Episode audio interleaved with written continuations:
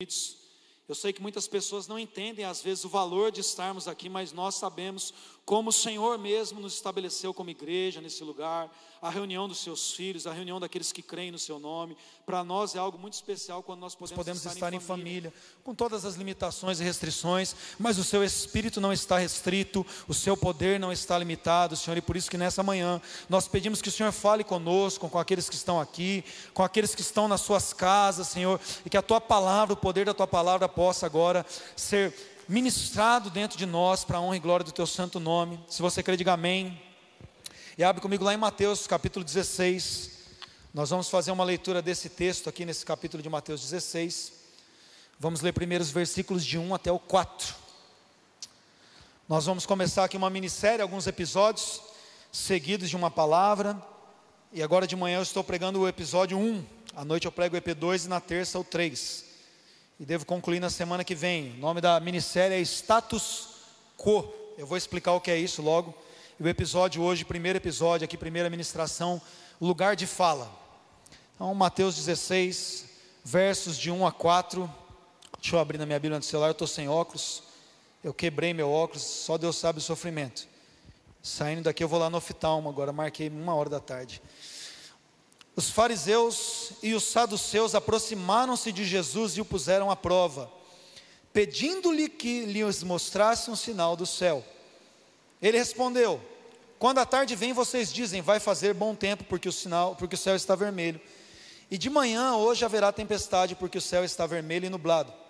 Vocês sabem interpretar o aspecto do céu, mas não sabem interpretar os sinais dos tempos. Uma geração perversa e adúltera pede um sinal milagroso, mas nenhum sinal será dado a vocês a não ser o sinal de Jonas. Então Jesus os deixou, retirou-se. Bom, se a gente pudesse definir esse episódio aqui para contextualizar, é, seria parecido quando né, o presidente da República entra ali no Palácio da Alvorada e tem aquele bolo de repórteres ali pedindo uma entrevista. Claro que Jesus não parece nem um pouco com os políticos que nós temos, nem com o presidente, nem com nenhum dos outros da nossa época. Jesus não tem nada a ver com essas figuras, mas só para você entender o episódio. É como se Jesus fosse presidente passando ali, os, a mídia está ali alvoroçada para tentar arrancar alguma coisa dele, então, e essa é a pior mídia que tinha na época, fariseu e saduceu. Eles param ali para interrogar Jesus, né? O versículo 1 aqui do evangelista Mateus diz é, aproximaram-se para colocá-lo à prova. Eles queriam então tirar alguma coisa de Jesus, testar Jesus, como eles sempre faziam. Então eles perguntam para Jesus, fala, que sinal que você vai dar para a gente então aqui, para provar que você é quem você diz que você é. A verdade é que eles queriam averiguar se Jesus era um cara que estava dentro do esquema deles. O que os fariseus e saduceus queriam ali era saber se Jesus estava correndo junto. Se você vai entrar aqui no mainstream, se você vai correr conforme a gente quer que você corra, se você vai dançar conforme a banda está tocando. O que eles queriam nesse momento era colocar Jesus à prova, prova que você então é alguém que a gente pode contar, que é alguém que tem a ver com aquilo que nós queremos. E nós percebemos aqui que Jesus ele não estava nem um pouco preocupado em dar entrevista. Né? Por mais que ele não se pareça com nenhum político da nossa época, ele xingou os repórteres e foi embora sem dar entrevista. Como assim xingou, pastor? Está escrito aqui, ó. Vocês são adúlteros e perversos. Uma geração adúltera e perversa pede um sinal, mas eu não vou dar nenhum para vocês. E ele se retirou. Então, Jesus passa lotado no microfone e fala: Não vou dar entrevista para vocês hoje. Vocês vão ficar esperando as coisas acontecerem e ler a notícia depois. E o fato é aqui, irmãos, que, como nós dissemos, o, a minissérie tem o nome status quo. Essa expressão, é, status quo, é uma expressão em latim, que é uma forma reduzida da expressão em status quo res erante ante bellum, que significa no estado em que as coisas estavam antes da guerra. É, ela começou a ser usada no século XVIII e ela pode ser traduzida é, em N contextos, na verdade. Essa questão de como as coisas estavam antes da guerra, de certa forma é uma maneira de dizer o estado normal das coisas, ou como as coisas são ou como as coisas estão sendo. Essa é a ideia do status quo. É a, a, a forma comum em que as coisas correm. É como as coisas acontecem. Agora, na pandemia, por exemplo, a galera está falando muito dessa ideia do novo normal. Porque nós tínhamos um status quo de como as coisas eram e agora eles estão tentando propor que as coisas sejam de uma nova forma. Então, é o estado que as coisas vão ficar depois desse, dessa situação que nós estamos passando. Essa é a ideia de status quo, mas ela pode ser aplicada não apenas num, âmbito mais amplo, né, social, em que, o, em que o mundo funciona, mas em contextos menores, né? Num contexto empresarial, por exemplo, no, no site da, da Nubank, vocês conhecem, né? Alguém deve ter conta aí Nubank, nesses bancos digitais. A, a Nubank, que é uma das bem conhecidas, ela dá essa ideia de quebrar o status quo. Né, de inovar, de mudar o estado das coisas, porque até então a gente estava acostumado com esses bancos tradicionais. Né, os irmãos mais antigos ainda estão acostumados naquela coisa de ir no banco, para tirar o extrato, aquela coisa toda e tal, e os bancos digitais vêm para quebrar o estado das coisas. Então, eles colocam, inclusive, que a ideia de, de num contexto empresarial é que uma coisa é, pode mudar, uma coisa não precisa ser unicamente de uma forma. Então, é, manter, desafiar, defender ou considerar um quadro atual, uma forma como as coisas estão, e propor uma mudança. Quando esse grupo aqui aborda Jesus, os fariseus e os saduceus, Jesus vem numa ideia de um status quo péssimo, de frigidez religiosa, se a gente pode dizer assim, mas em que as coisas não aconteciam no âmbito espiritual como deveriam acontecer. Se você tiver aí um pouco mais de curiosidade, quiser aprender um pouco sobre esse período é, social no qual Jesus vem, no nosso YouTube tem ali a playlist da escola bíblica né, a EAD Burn, e a primeira aula, que é a aula número 40, é a aula desse período intertestamentário. É uma transição do Velho Testamento para o Novo Testamento, quando foi preparado um tempo para que Jesus viesse. Lá eu falo especificamente dos fatos históricos que aconteceram para que isso é, viesse a ser então dessa forma. Mas o fato é que nesse período, se a gente tentar avaliar pelo menos a, a forma religiosa das coisas, a gente vai perceber que foi um período de silêncio. É, não havia profecia, não havia manifestações espirituais, nenhum profeta foi ali levantado dentro do povo de Israel, apenas questões políticas, outras coisas foram acontecendo, mas do ponto de vista religioso, eles criaram um estado péssimo das coisas. Eles ficaram muito acostumados a ter uma religião fria, sem a presença do Espírito. Quer dizer, as coisas continuaram acontecendo, continuava tendo templo, continuava tendo sacerdote, mas Deus mesmo falando não tinha mais. Mas eles se adaptaram àquilo. Então, quando você vê esse você está vendo como é o mainstream daquele momento ali, como que é a, o círculo ali de fala, as pessoas que têm é, a projeção religiosa naquele momento, são pessoas que não têm mais intimidade nenhuma com o Espírito de Deus. São pessoas que conhecem a letra da lei, são pessoas que conhecem a estrutura é, institucional do templo, mas são pessoas que já não, não ouvem mais a Deus. E são essas pessoas que vêm questionar se Jesus sabe como a banda toca se Jesus sabe qual é o status quo para poder ser alguém ali em Israel. É, é isso que está acontecendo nesse momento. Mas são homens que não têm mais preocupação com a realidade do que é ser o povo de Deus. São os caras que continuam fazendo por fazer o que tem que ser feito. E, e quando Jesus vem, ele vem, a gente sabe que ele vem exatamente para virar essa mesa de cabeça para baixo, de pernas para o ar. E eles não estavam muito prontos para aceitar algo dessa forma, e é por isso que eles vão interrogar Jesus, eles vão ali para confrontar Jesus, e Jesus não dá nem aí com a entrevista deles, nem com o que eles querem fazer naquele momento. Mas, se nós continuarmos lendo os próximos versículos, a gente vai perceber que não eram apenas os fariseus e os saduceus, que eram as figuras de representação política na época, além de religiosa, porque os saduceus principalmente, eles formavam uma espécie de senado judeu ali para poder interagir com Roma certo? Os saduceus, eles não tinham necessariamente uma ascendência araônica, eles não eram da tribo de Levi, mas exerciam sacerdócio, quer dizer que é uma coisa errada. Se você estudar um pouquinho sobre os macabeus, eu falo nessa aula que eu disse, aula de número 40, procura lá, período intertestamentário, na playlist de escola bíblica, para você entender um pouco mais amplamente esse contexto. Mas essas figuras dos saduceus, eles estavam mais preocupados em não ter problema com Roma na posição política que a igreja exercia, do que com a fé de verdade. E, enfim, era isso que era, era isso que estava acontecendo. Mas a gente percebe nos próximos versos aqui que não eram só essas figuras que tinham um poder político que estavam pensando dessa maneira, os discípulos de Jesus também não tinham entendimento espiritual muito grande. E eu quero ler com vocês os versos 5 adiante agora, olha só. Indo os discípulos para o outro lado do mar, agora não são mais fariseus, são os discípulos. Esqueceram-se de levar pão. Disse-lhe Jesus: Estejam atentos e tenham cuidado com o fermento dos fariseus e dos saduceus. E eles discutiam entre si, dizendo: É porque não trouxemos pão. O crente sempre está pensando em comida, né? Incrível, né? Jesus não estava falando de comida aqui, mas como um bom crente, né? Diz que crente não bebe, mas come pra caramba, eles estavam preocupados com pão. Começaram a discutir, tá vendo? Você esqueceu de trazer o lanche. Jesus está com fome agora. Que péssimo discípulo você é, não trouxe nem uma uma marmitinha de frango com farofa para Jesus no barco. Bom, aí verso 8 diz: Percebendo a discussão, Jesus lhes perguntou: Homens de pequena fé, por que vocês estão discutindo entre si sobre não terem pão? Vocês ainda não compreendem, não lembram dos cinco pães para os cinco mil e de quantos cestos vocês recolheram, nem dos sete pães para os quatro mil e de quantos cestos recolheram? Né? Para de falar em comida, crentaiada. Como é que vocês não entendem que não era de pão que eu estava lhes falando? Tomem cuidado com o fermento dos fariseus e dos saduceus.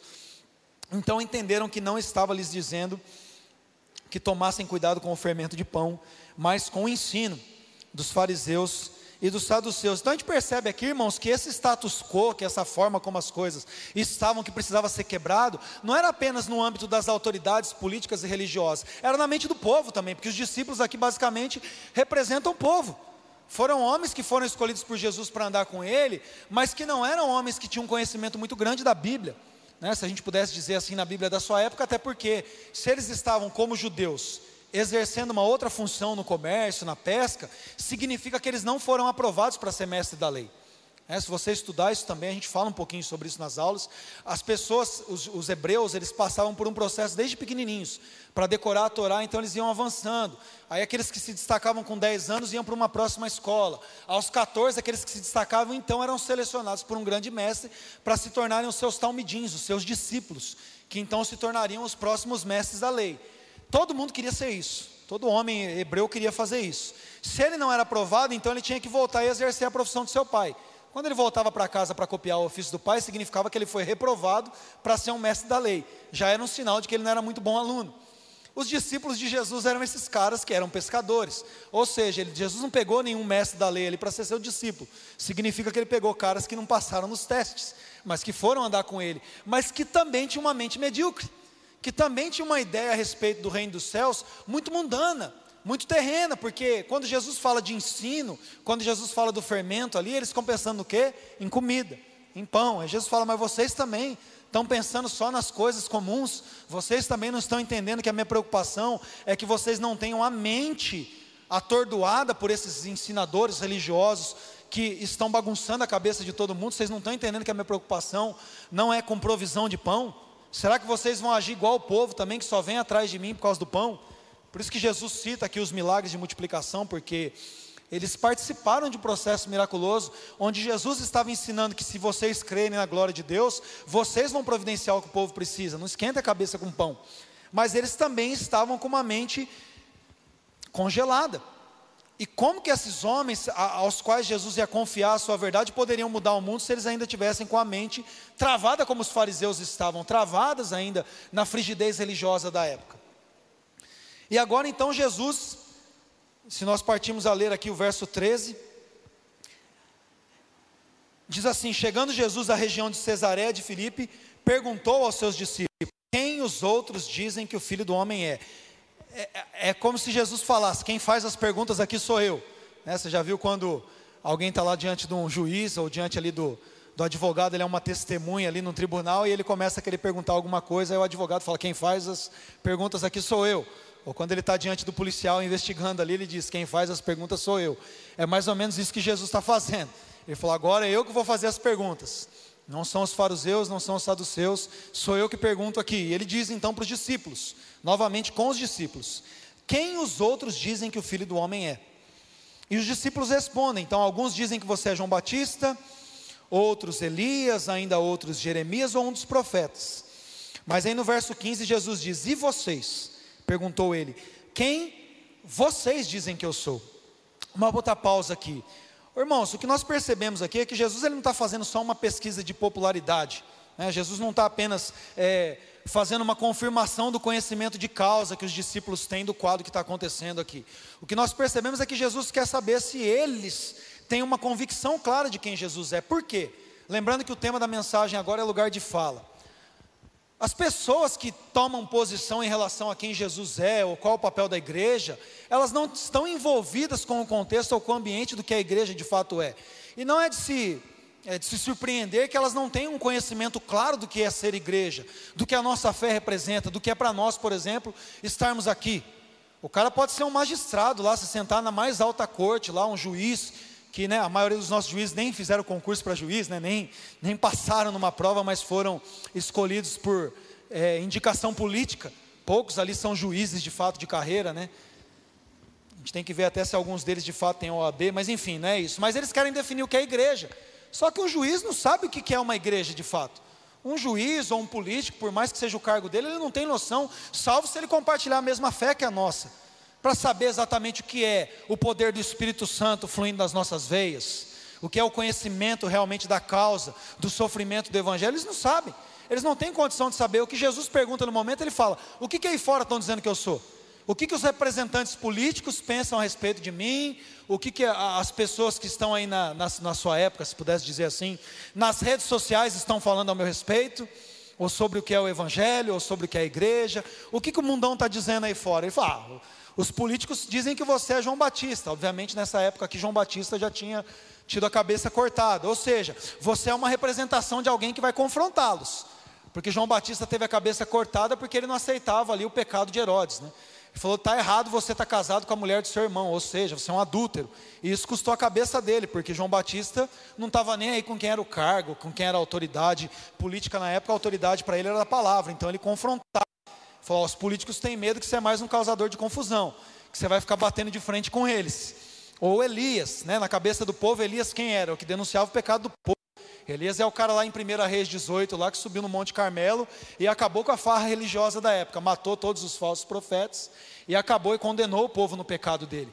Então a ideia aí fora a respeito de Jesus naquele momento é: se é um dos profetas, se é alguém que vai ficar denunciando o pecado do povo aí, vai ficar fazendo testão nas redes sociais e, e denunciando, vai pregar e vai confrontar os políticos, é alguma coisa assim na cabeça da geral.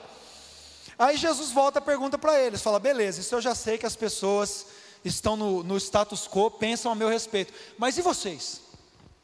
Quem vocês, a minha igreja, os meus discípulos, quem vocês pensam que eu sou? O que, que vocês podem dizer a meu respeito? Porque, irmãos, deixa eu dizer uma coisa trazendo para nós aqui, eu vou explicar um pouco o que, que é essa questão do lugar de fala. Pouco importa para Jesus e pouco deveria importar para nós que somos cristãos, que temos o Espírito de Deus, o que o mundo pensa a nosso respeito, em relação à nossa importância, em relação a quem nós somos.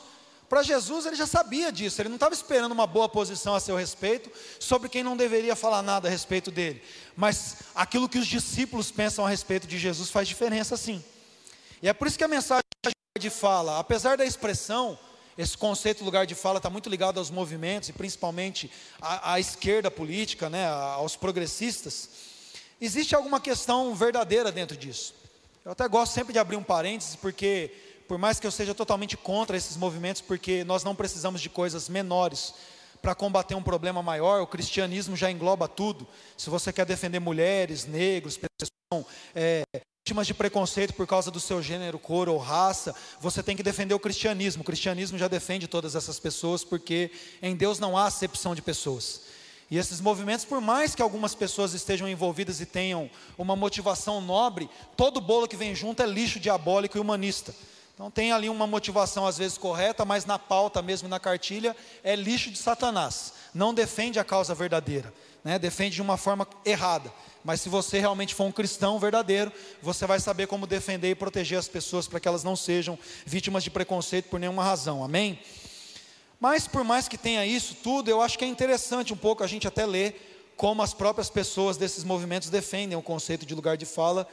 E eu fiz umas anotações aqui procurando na fonte do lado de lá, né, procurando a fonte aí da própria é, ideia progressista do que seria lugar de fala. Bom, lugar de fala é um termo que aparece com frequência entre conversas de militantes de movimentos feministas, negros, LGBT, QIA+, e debates na internet. O conceito representa a busca pelo fim da mediação, ou seja, a pessoa que sofre é que pode falar por si mesmo como protagonista da própria luta e movimento. Ou seja, eu sou branco, eu não tenho direito de falar de racismo.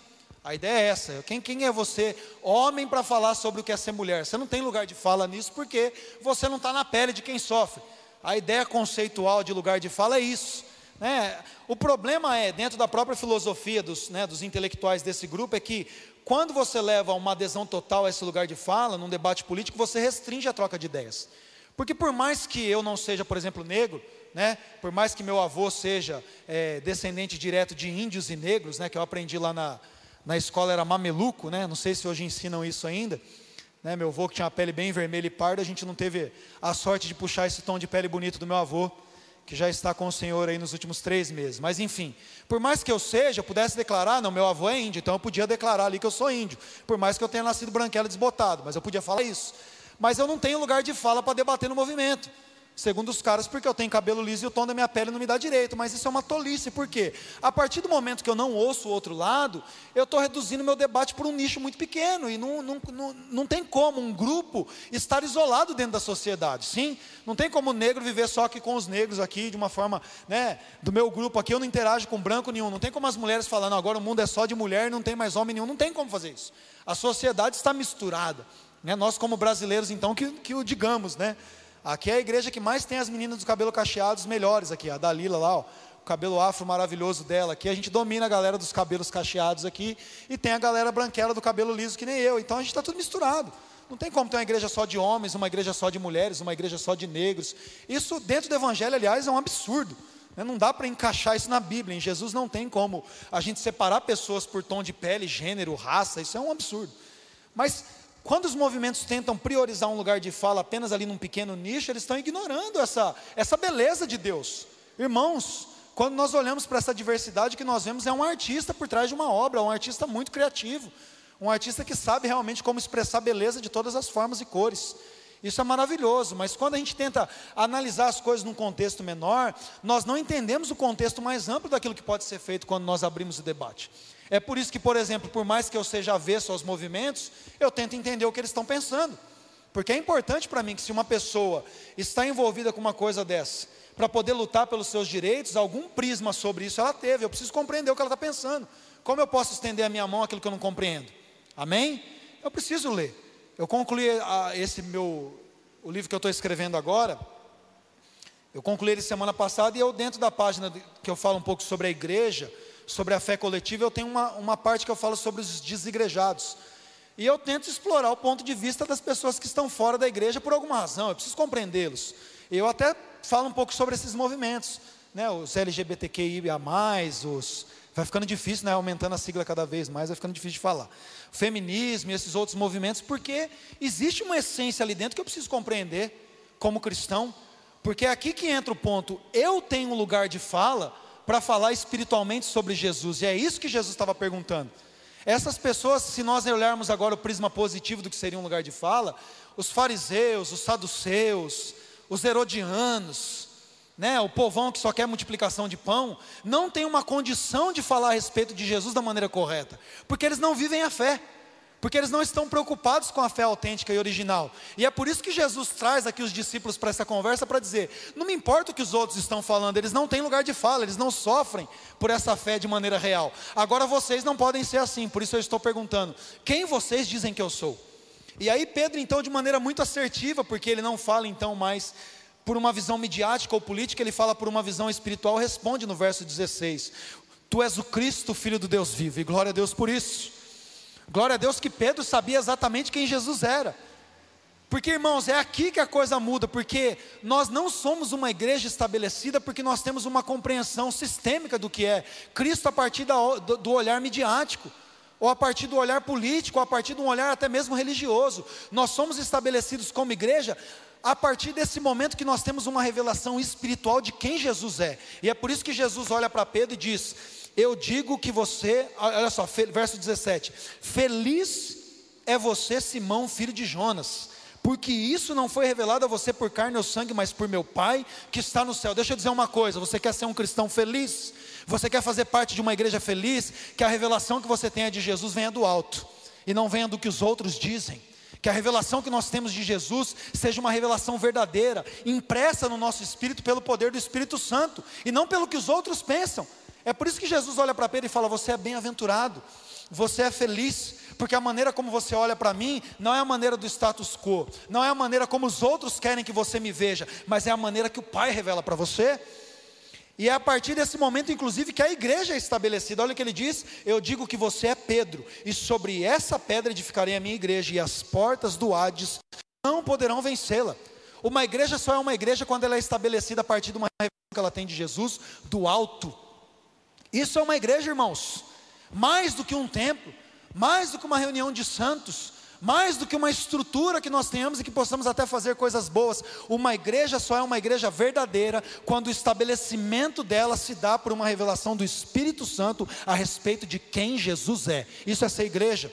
A igreja não está fundamentada numa denominação, não está fundamentada numa doutrina, a igreja está fundamentada numa revelação da palavra viva de Deus.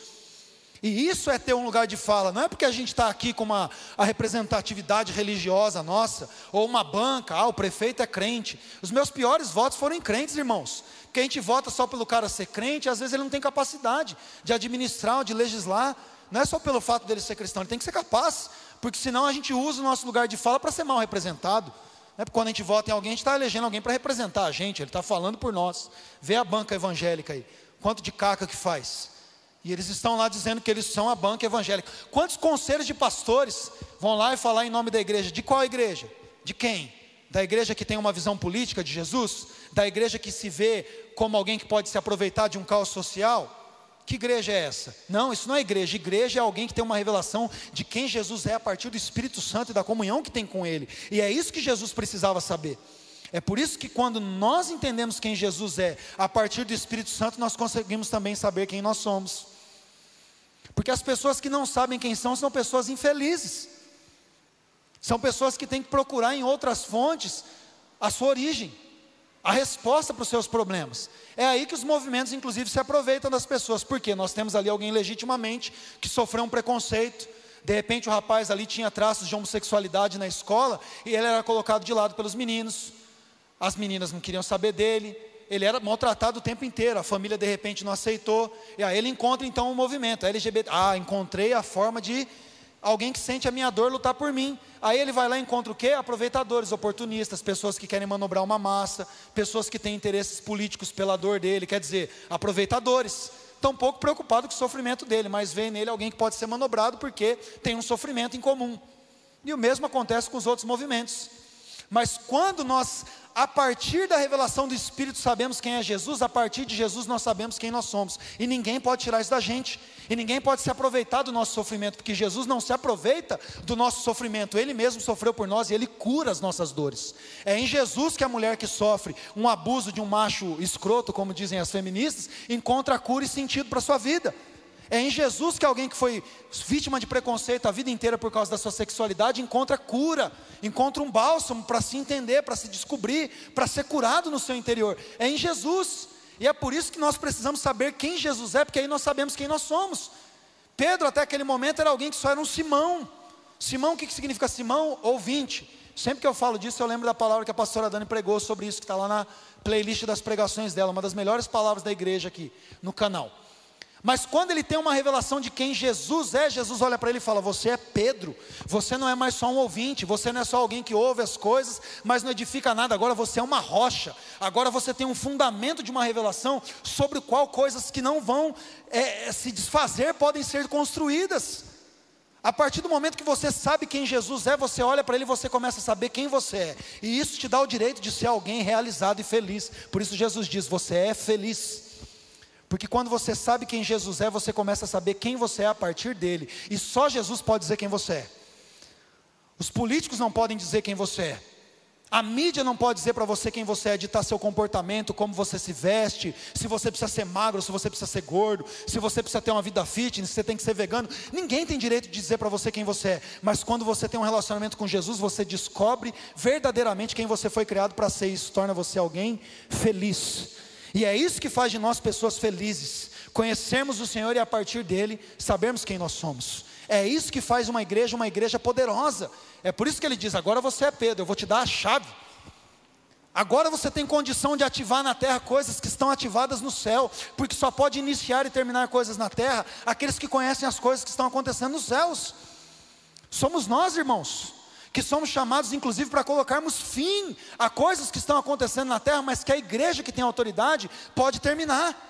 Somos nós que temos que orar pelo fim da pandemia, pelo fim do abuso dos políticos, que tem, que tem destruído a nossa economia, que tem roubado os nossos empregos, que tem nos trancado e tirado os nossos direitos. É a igreja de Jesus. Não foi o inferno que ganhou a chave da mão de Jesus para estabelecer coisas, foi a igreja.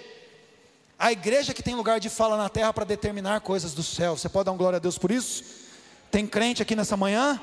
Senão a gente volta a fazer só culto online. Se não der para ouvir um glória, melhor fazer sem público.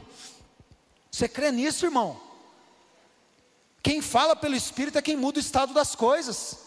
Jesus estava disposto, mas deixa eu te falar uma coisa: João Batista era um personagem que decidiu mudar o estado das coisas. Eu amo esse personagem, porque quando João Batista vem, ele tem 400 anos de silêncio, não tinha nenhum profeta. João Batista é o cara que estava no mainstream, ele era filho de Zacarias, ele podia ir para Jerusalém usar a melhor roupa, comer a melhor comida. Mas quando o Evangelho de Marcos narra a respeito dele, no capítulo 1, dos versos 4 a 8, diz que esse João Batista surgiu então na onde? No deserto. Ele fez questão de não estar no fluxo. Falou onde todo mundo está ali, vou lá para a periferia, vou para o deserto. Quem quiser ouvir a verdade, que me procure. Batizou as pessoas. Ele usava roupa de linho sacerdotal? Não. Usava pele de camelo. Ele comia as gorduras do sacrifício? Não. Comia mel e, mel e gafanhoto. Fez questão, até no que eu como, no que eu visto, ninguém vai ditar como eu tenho que me vestir, o que eu tenho que comer, o que eu tenho que falar. Quem vai ditar essas coisas na minha vida é a palavra de Deus. Ele quebrou o estado das coisas. Todo mundo esperava alguém igual Zacarias. Ele era filho do sacerdote. Ele falou: Não sou o que as pessoas querem que eu seja. Eu sou aquilo que Deus diz que eu sou. E quem você é, João Batista? O Evangelho de João, no capítulo 3, diz: Eu sou a voz que clama no deserto. Façam caminhos retos para o Senhor. Eu vim preparar aquele que vai quebrar tudo. João Batista diz isso. Fala: Eu estou vindo agora, eu vou batizar vocês com água, mas vai vir alguém depois de mim. Eu estou só acertando as coisas para ele, eu só estou deixando o caminho pronto. Porque alguém que vem depois de mim é muito mais poderoso do que eu, não posso nem tirar a sandália dele. E ele vai batizar vocês com o Espírito Santo. Ele vai arrebentar tudo mesmo. Se vocês estão achando que eu estou causando problema aqui, espera até Jesus chegar. Quando o Senhor se manifestar, o Cordeiro Santo de Deus que tira o pecado do mundo, aí é que o chicote vai estralar. Mas pessoas que aceitam o estado das coisas não podem quebrá-lo. Se você aceita que a política determina o que a igreja é, você não tem condição de revolucionar nada. Se você aceita que calem a sua boca e digam que você tem que fazer assim, assim, assado, você não pode transformar nada. Agora, se você tem comunhão com o Espírito Santo, se a, se a, sua revelação a respeito do que é ser igreja, e se é a sua revelação a seu próprio respeito parte de uma comunhão que você tem com o Espírito Santo, você está pronto para fazer aquilo que Jesus disse que você faria. Você está pronto para receber as chaves do reino dos céus e ligar coisas na terra que foram ligadas no céu, e desligar coisas na terra que já foram desligadas no céu. Nós precisamos nos posicionar como igreja de Jesus. Esse lugar de fala que transforma a vida foi dado a nós. Jesus está dizendo: vocês que têm relacionamento com o meu espírito e que me conhecem a partir da palavra, vocês são a minha igreja, vocês são eclésia, vocês são a reunião dos justos, dos meus discípulos. Vocês são a Assembleia dos Santos. São vocês que vão tocar fogo no cão.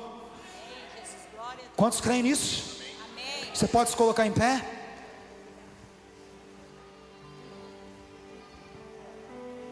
Jesus não é um profeta, irmãos. Jesus era a resposta do problema da humanidade, o pecado. Nós não estamos aqui anunciando uma religião, nós estamos anunciando a transformação de vidas pelo poder do nome de Jesus. É isso que nós somos chamados para fazer. Se fosse só uma religião, eu sempre falo isso, o cristianismo seria a mais chata de todas. Não tem sentido, aliás, Paulo fala isso, a nossa esperança se encerrasse aqui, de todos nós seríamos os mais infelizes dos homens, porque não é isso, é algo muito maior. Nós estamos anunciando ressurreição de mortos, nós estamos anunciando transformação de vidas, porque em Cristo todas as coisas são feitas novas, nós somos regenerados nele. Isso aqui não é uma brincadeira de crente no domingo, não, irmãos. Isso aqui é transformação para a eternidade, até que Ele volte para nos buscar. E você foi chamado para exercer essa fala em nome de Jesus. Feche seus olhos, adore a Ele. Fale com o Senhor.